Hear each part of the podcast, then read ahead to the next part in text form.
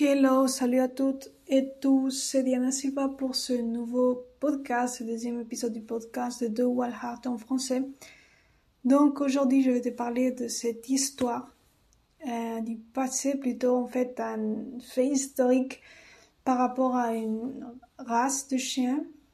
Et bon, vous savez que moi, j'adore, si je ne l'ai pas dit précédemment, par ici sur le podcast, j'adore tous les chiens.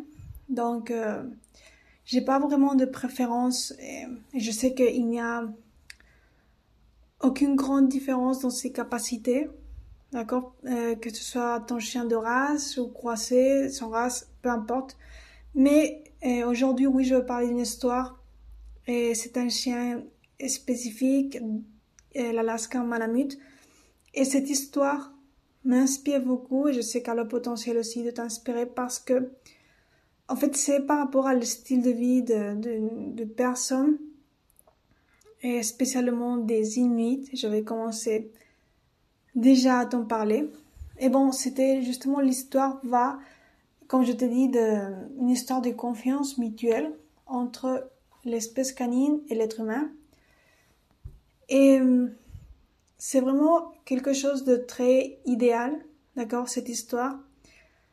Et donc cette histoire justement parle quand l'être humain et spécifiquement les Inuits vivaient dans l'Arctique et et donc pour euh, avoir pour vivre ils travaillaient en équipe avec ces chiens nordiques d'accord les Alaska Malamutes. Vous savez qu'il y a d'autres types de chiens nordiques comme les, les Huskies les Samoyeds mais dans cette histoire cette histoire est vinculée à l'Alaska Malamute et donc, ces Inuits, pour euh, arriver, quand je dis à vivre dans ces lieux polaires, et ils se déplaçaient avec des chiens de, traîneau, les Alaska Malamutes. Ils avaient, comme, ils avaient leur famille, leurs enfants.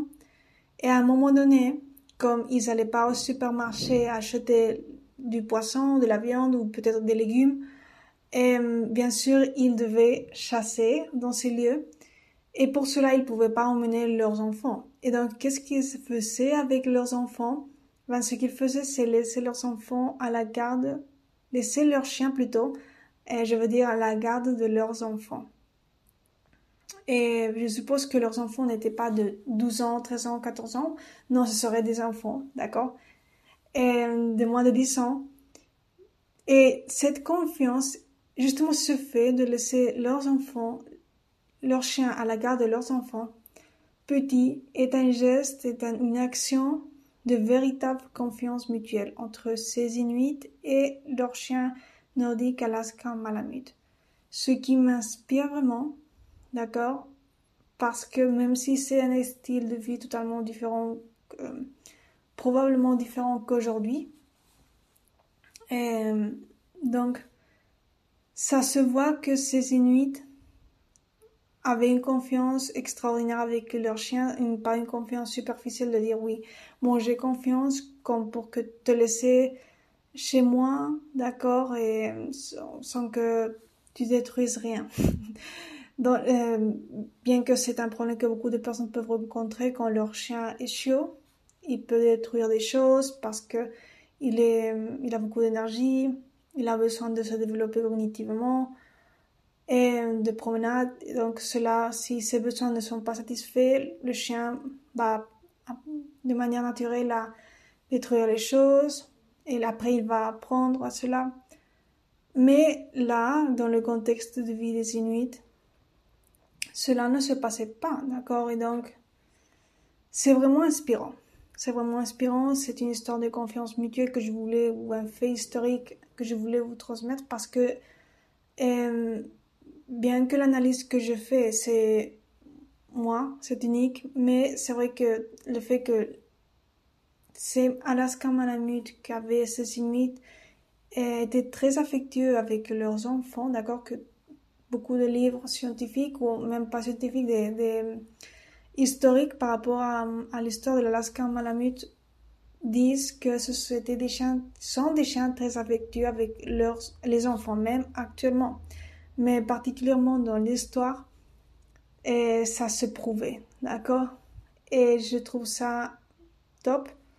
Je trouve ça que dans la, dans la pratique, actuelle, on pourrait, et on peut pas peut-être reproduire les mêmes, le même style de vie que les Inuits.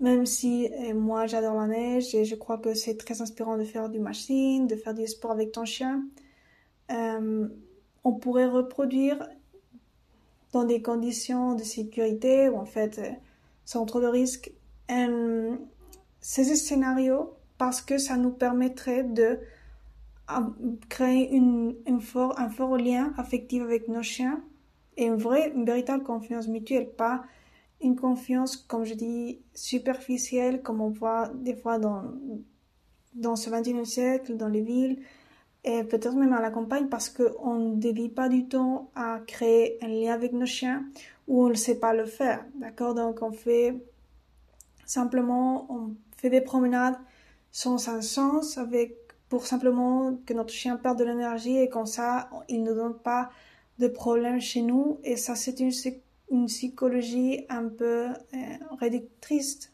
Oui, réductrice, parce que ça ne permet pas de développer le potentiel du chien, le potentiel de notre relation d'amitié, et ça reste superficiel.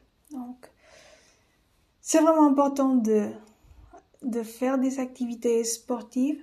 Et là, c'est la, la partie pratique de ce podcast actuellement qui nous permet de reproduire ce scénario euh, des Inuits des, par exemple des Alaska Malamutes, euh, pas le fait d'aller chasser, d'accord, mais le fait de devoir collaborer en équipe, de devoir nous coordonner pour atteindre un objectif. Un objectif que moi je veux et le chien veut, que toi tu veux et que ton chien veut. Donc, dans cette coordination, dans cette collaboration, dans ce travail en équipe, va se développer ce lien affectif fort, va se développer une véritable confiance mutuelle. Et c'est ça, c'est qu'on peut trouver cette inspiration parce que des fois, tous les jours, on dit, ben, c'est uniquement un chien. Tu peux te dire, d'accord, et c'est uniquement un chien, comment je vais vraiment avoir cette confiance en lui parce que c'est un animal. Euh, c'est pas un être humain, je peux pas laisser mes enfants à la garde de mon chien. Bien évidemment, ça, actuellement, tu devrais, ça serait intéressant de l'éduquer avant. Parce qu'un enfant, c'est beaucoup enfant, d'accord? Un enfant petit, il peut crier, peut énerver le chien. donc, il faut habituer le chien à cela, il faut que le chien soit éduqué. Mais, pourtant, cette histoire des Alaska Malamutes, qui était très affectueux avec les enfants des Inuits, qui était, euh, qui faisait preuve de cette confiance mutuelle à 100%, donc peut être très inspirante pour notre quotidiennité, pour avoir cette discipline de travailler en équipe avec nos chiens et de nous mettre l'objectif dans le mois, dans les semaines, dans les jours, d'atteindre cette confiance mutuelle entre nous et nos chiens pour avoir une relation épanouie d'amitié et que cela ne reste pas dans l'idéal, dans un idéal de relation d'amitié avec nos chiens. Non, que ce soit quelque chose de durable, quelque chose de véritable et comme je sais comme les humains en fonctionnent, c'est vraiment important d'avoir en esprit ces histoires pour ne pas laisser tomber les choses, pour ne pas abandonner. Et même s'il il peut y avoir des obstacles, on peut être en train d'apprendre à mieux comprendre notre, chien, à mieux nous communiquer avec lui.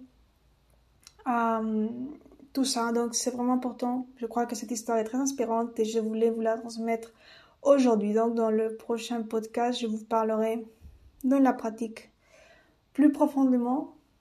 Que, quelles sont les pratiques qui peuvent t'aider, les pratiques sportives, comment les développer euh, pour atteindre cet objectif de confiance mutuelle entre toi et ton chien. Dit ça, ce podcast est fini pour aujourd'hui.